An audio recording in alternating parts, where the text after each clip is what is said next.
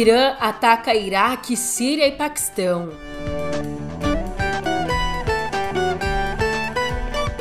Aqui no Brasil, as preparações para Lewandowski assumir o Ministério da Justiça. E também nesse episódio, a nova lei sancionada pelo governo que cria bolsas para pessoas em situação de rua.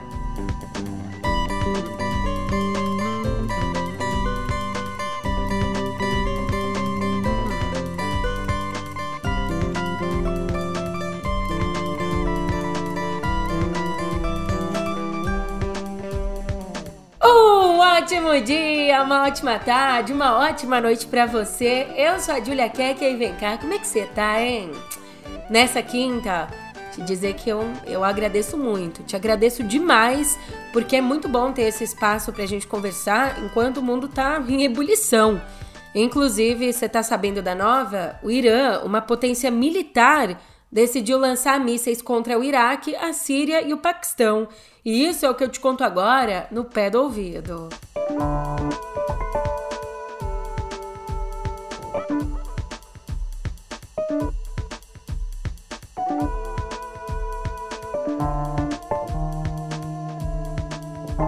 Você acredita nisso?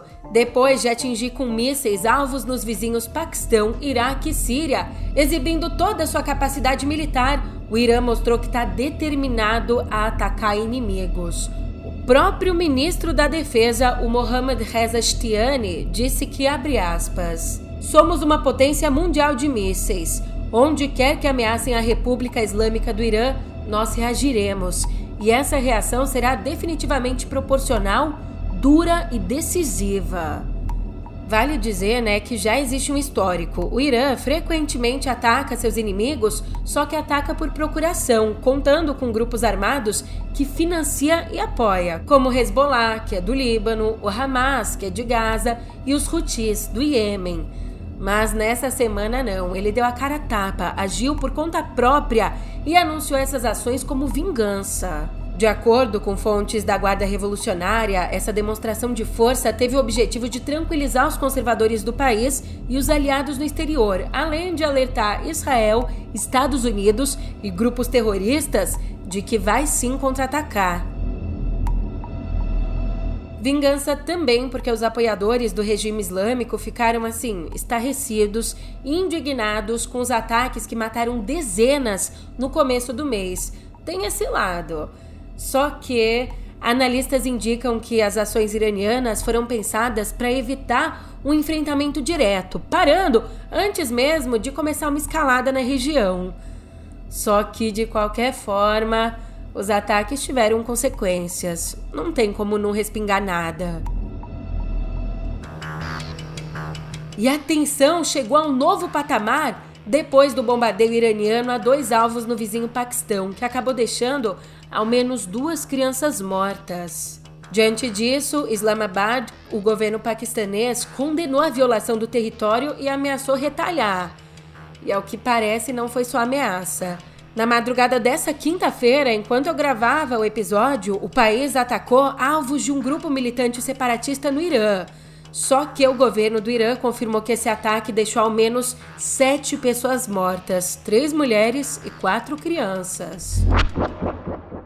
Ao mesmo tempo em que esses ataques acontecem, no Fórum Econômico Mundial em Davos, o Hussein Amir Abdollahian afirmou que o fim do conflito em Gaza vai encerrar outros embates na região, referindo-se diretamente ao Hezbollah e aos Houthis. Já o governo dos Estados Unidos decidiu incluir os Houthis, que estão atacando embarcações do Mar Vermelho em apoio ao Hamas, decidiu incluir o grupo como terrorista global. E com isso, as instituições financeiras dos Estados Unidos devem congelar fundos dos Houthis e todos os membros vão ser banidos do país. E cá chegamos, Brasil, Brasília, no quadradinho, onde o ministro aposentado do Supremo, Ricardo Lewandowski, que vai assumir o Ministério da Justiça no dia 1 de fevereiro, onde ele escolheu Mário Luiz Sarrubo para a Secretaria Nacional de Segurança Pública. O ministro justificou a escolha dizendo que, abre aspas, Sarrubo é um dos melhores quadros do Ministério Público Brasileiro, atual procurador de Justiça de São Paulo, que dedicou grande parte da carreira dele ao combate ao crime organizado. Fecha aspas. Bem, considerado linha dura na área da segurança, a ida dele a Brasília, por enquanto, só depende da desincompatibilização dele do Ministério Público. E além de tudo isso, do Lewandowski dizer que o cara é bom, o Sarrubo ele ainda tem uma boa relação com o vice-presidente, o Alckmin, e é próximo do ministro Alexandre de Moraes e considerado um nome que transita bem também na esquerda. Só que, se o Sarrubo foi escolhido, outro nome ficou de fora. O outro nome principal que estava sendo cotado é do secretário municipal de Segurança Pública de Diadema, o Benedito Mariano, que era o preferido do PT para passar à sociedade e ao próprio governo Lula a mensagem de que será implacável no combate ao crime organizado. Mas perdeu, né? Perdeu.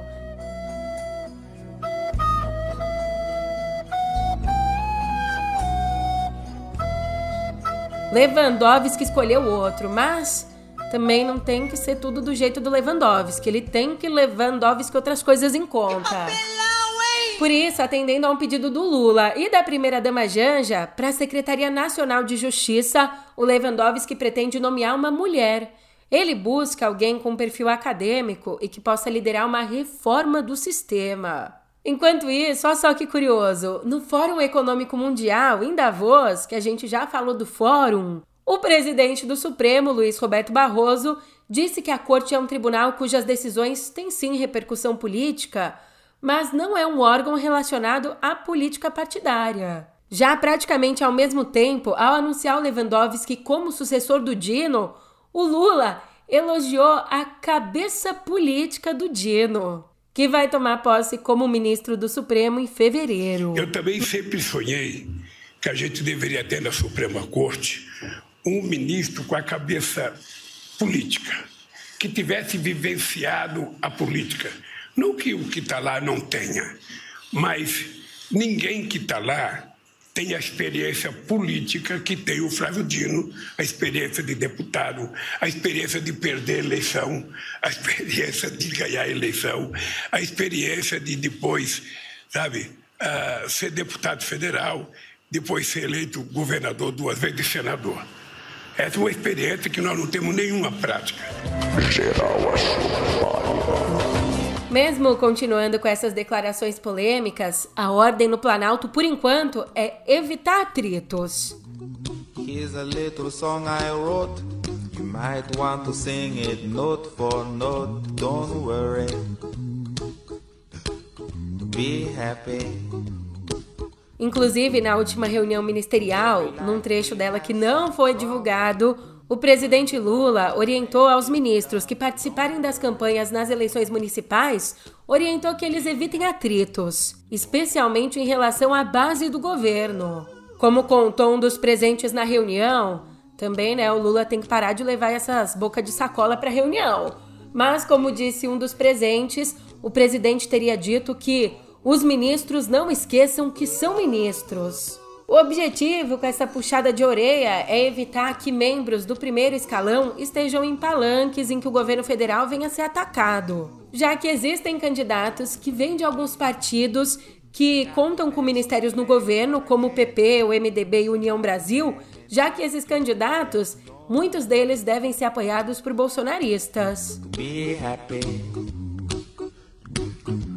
Mas, ó, ainda nessa linha paz e amor, o Lula cobrou do Haddad, o ministro da Fazenda, que ele encontre uma solução política para o impasse da desoneração, para não pôr a mão no bolso. A equipe econômica acredita sim na vitória de um eventual recurso ao Supremo Tribunal Federal contra a extensão dessa desoneração. Só que o Lula acha que recorrer ao Supremo e contra o que o Congresso decidir deve ser o último recurso, exatamente para evitar atrito com os parlamentares. E opa, já que a gente entrou na seara da grana, a isenção tributária sobre salários de ministros de confissão religiosa, como pastores, a isenção tributária foi suspensa pelo secretário da Receita Federal, o Robinson Barreirinhas. Essa medida foi adotada no governo passado e a decisão de suspendê-la segue uma determinação do Tribunal de Contas da União. Para você entender em qual momento que ela foi assinada, a concessão do benefício foi assinada às vésperas das eleições de 2022, assinada pelo Júlio César Vieira Gomes. Esse nome é familiar?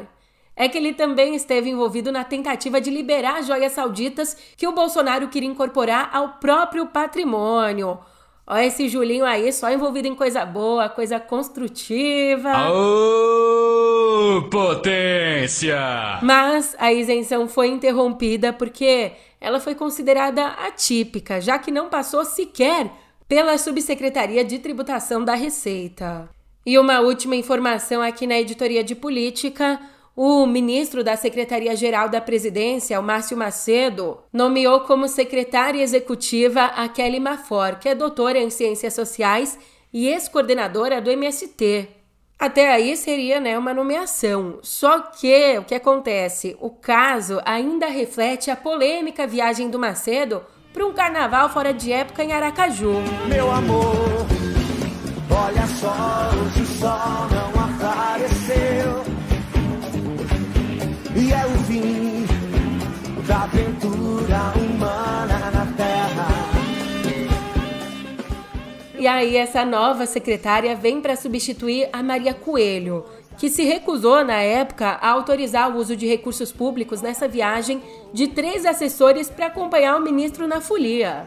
Mas, como o show tem que continuar, o carnaval não pode parar, o próprio Macedo autorizou a despesa. O nosso amor.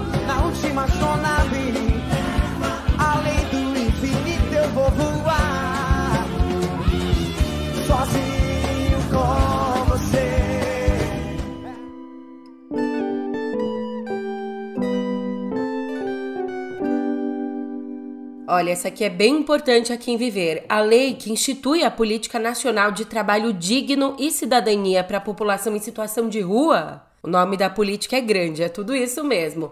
Mas essa lei foi sancionada ontem pelo presidente Lula. E o projeto, o que, que ele faz? Ele cria uma bolsa que paga despesas com alimentação e transporte às pessoas em situação de rua que participarem de cursos de elevação de escolaridade ou qualificação profissional. Além disso, o projeto também inclui incentivos à contratação dessa população por empresas parceiras, estimulando assim a economia solidária. Uma outra notícia bem importante também: como parte da política de dignidade menstrual, as drogarias que participam do programa Farmácia Popular. Sabe quando a gente vai numa farmácia e tá aquele banner na frente, Farmácia Popular? Então, todas essas que participam começaram a distribuir absorventes gratuitos a pessoas de baixa renda. O anúncio foi feito pelo Ministério da Saúde. E só com essa ação, esse projeto vai alcançar 24 milhões de pessoas entre 10 e 49 anos que vão receber o absorvente.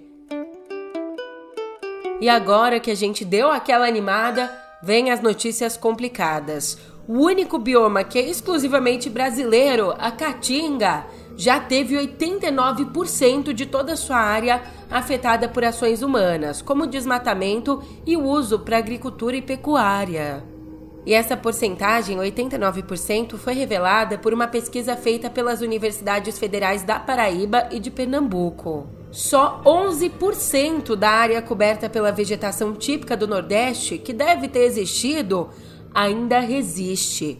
Só 11%. E como bem colocou o biólogo da Universidade Federal da Paraíba, o Helder Araújo, que é o principal autor do estudo, abre aspas, a caatinga resiste ao clima e a temperaturas mais altas, mas não à mão do homem. Fecha aspas. Já que a gente está falando do efeito do homem nas florestas, lembra dos esforços que fizeram para expulsar os garimpeiros da terra Yanomami em Roraima? Eles foram expulsos e retornaram. Mas agora eles foram alvo de uma nova operação da Polícia Federal nessa terça. Importantíssimo, até porque a apropriação dos garimpeiros é considerada uma das causas da crise de saúde que agora atinge os Yanomami, mesmo um ano depois do governo federal ter decretado situação de emergência sanitária. E essa ação foi a primeira operação da Polícia Federal desde que o governo determinou que ações permanentes deveriam ser feitas na terra indígena.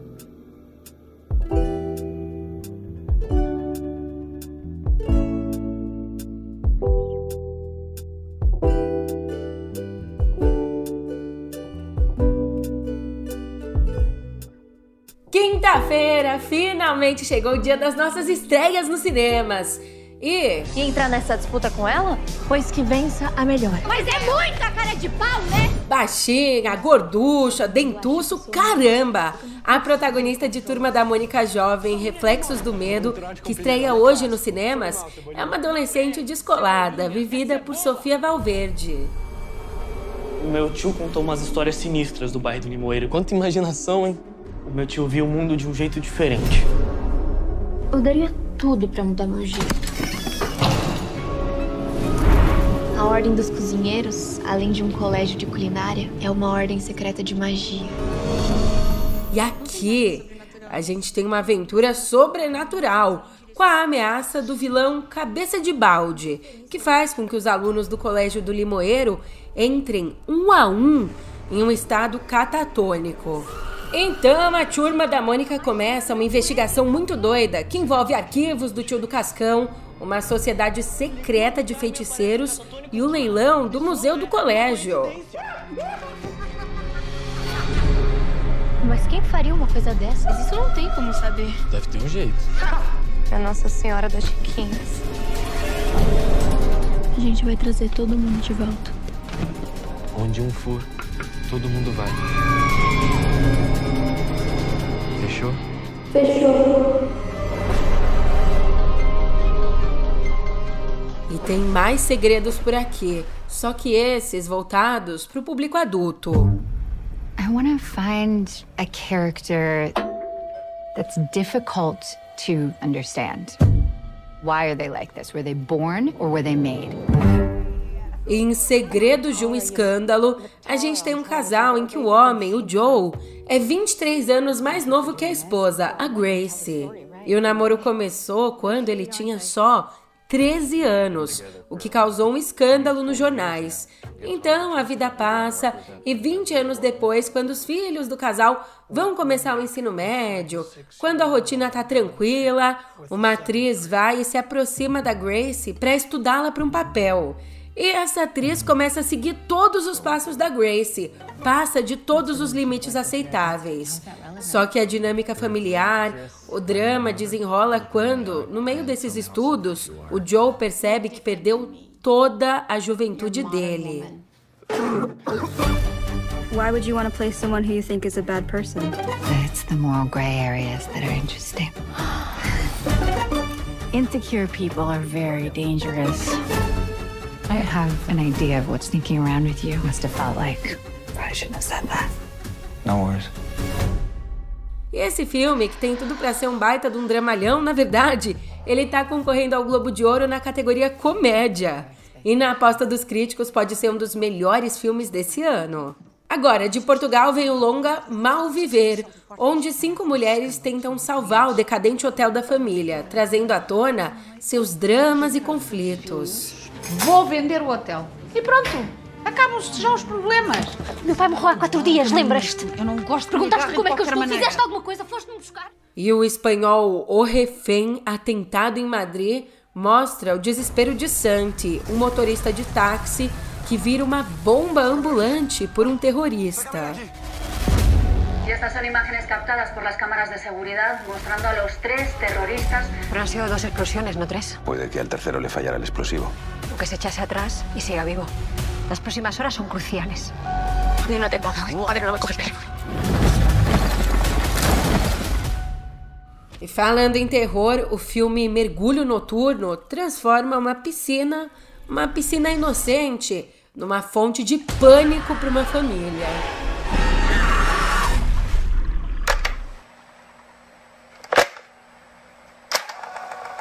E tem novidades da sétima arte. Com a ajuda de cineastas, críticos e outras figuras da indústria cinematográfica, a organização do Festival Sundance escolheu os melhores filmes que estrearam no evento desde a primeira edição dele, que aconteceu em 1978. O primeiríssimo lugar ficou com Whiplash, Em Busca da Perfeição. Depois vem Cães de Aluguel, do Tarantino. Em terceiro lugar, a gente tem Corra, do Jordan Peele. Quarto lugar, quem ocupou foi a pequena Miss Sunshine. E depois nós temos Amnésia, do Christopher Nolan. Para chegar a essa lista, mais de 4 mil longas foram analisados. E a nossa literatura, que orgulho que dá, hein? Que orgulho! Os escritores brasileiros Itamar Vieira Júnior e Estênio Gardel são semifinalistas do Prêmio Literário de Dublin. E eles concorrem com outros 78 autores, então são 80 no total, concorrem à homenagem que é concedida pela capital irlandesa. Homenagem que reconhece os melhores romances lançados no país. E os semifinalistas foram indicados por mais de 400 bibliotecas espalhadas por 177 países. Claro, Itamar disputa com o best-seller premiado dele, O Torturado, enquanto Gardel é representado por a Palavra que Resta, vencedor do National Book Award, inédito para a literatura brasileira. Ó, a gente vai para a próxima etapa, os finalistas, a gente vai saber quem são no dia 26 de março. Já os vencedores, a gente vai conhecer no dia 23 de maio.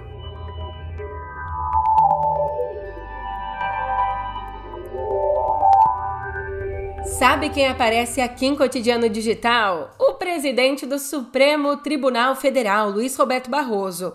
Ele que defendeu no Fórum Econômico Mundial a regulação da inteligência artificial diante do potencial risco dela para a democracia. Escuta só. Olha, o ideal nessa matéria, tanto das plataformas digitais quanto da inteligência artificial, é que venha uma regulação do Congresso Nacional. Esse é o espaço próprio para o, o debate público por enfrentamento dessas questões.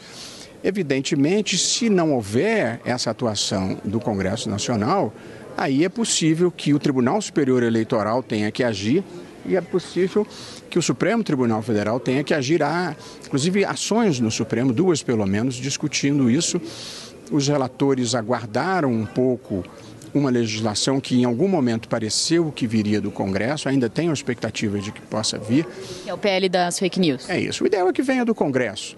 É, o problema é que às vezes o Congresso não atua, aparece um caso concreto, a gente tem que atuar e dizem que a gente está judicializando a, a política. E o ministro participa ainda nessa semana de reuniões com o CEO do YouTube, o Nir Mohan, e com o presidente de assuntos globais da Meta, Nick Clegg. Mas o Google, o Google não está com nenhuma dó. Ele realizou nessa semana uma nova rodada de demissões. Portanto, a empresa comunicou que centenas de cargos da equipe de publicidade global foram eliminados, inclusive aqui no Brasil. Isso porque grande parte dos profissionais faziam parte da equipe de vendas que vendia anúncios para grandes clientes. Mas, segundo o Google, essa reestruturação vai permitir um melhor suporte, vai ser melhor para focar nas médias e pequenas empresas que anunciam nas plataformas da Big Tech. Enquanto isso, a Samsung está tirando para todo lado. Lançou ontem sua nova linha de telefones Galaxy, com os modelos S24, S24 Plus e S24 Ultra. Eles que contam com um recurso especial de inteligência artificial, o Galaxy AI. E entre as novidades que esse recurso pode oferecer estão um tradutor simultâneo de ligações, um novo teclado, olha isso que revolucionário, um novo teclado que traduz as mensagens para até 13 idiomas enquanto elas são escritas e também traz o Circle to Search, uma função em que a gente só circula o objeto na tela para pesquisar sobre ele. Função criada em parceria com o Google. Mas é claro que para ter acesso a tudo isso, você vai ter que ter uma verbinha sobrando aí, uma verbona. Os celulares, eles vão ser vendidos por até R$ 12.999, quase o valor de um Uno, mas o Uno não tem inteligência artificial, então se você quer circular um negócio para pesquisar sobre ele, melhor comprar o Galaxy. E o que é melhor ainda é você voltar aqui amanhã para se informar. Eu não vou estar tá por aqui, quem vai estar tá é meu colega Olavo, só que eu volto na segunda, te esperando sempre. Até lá!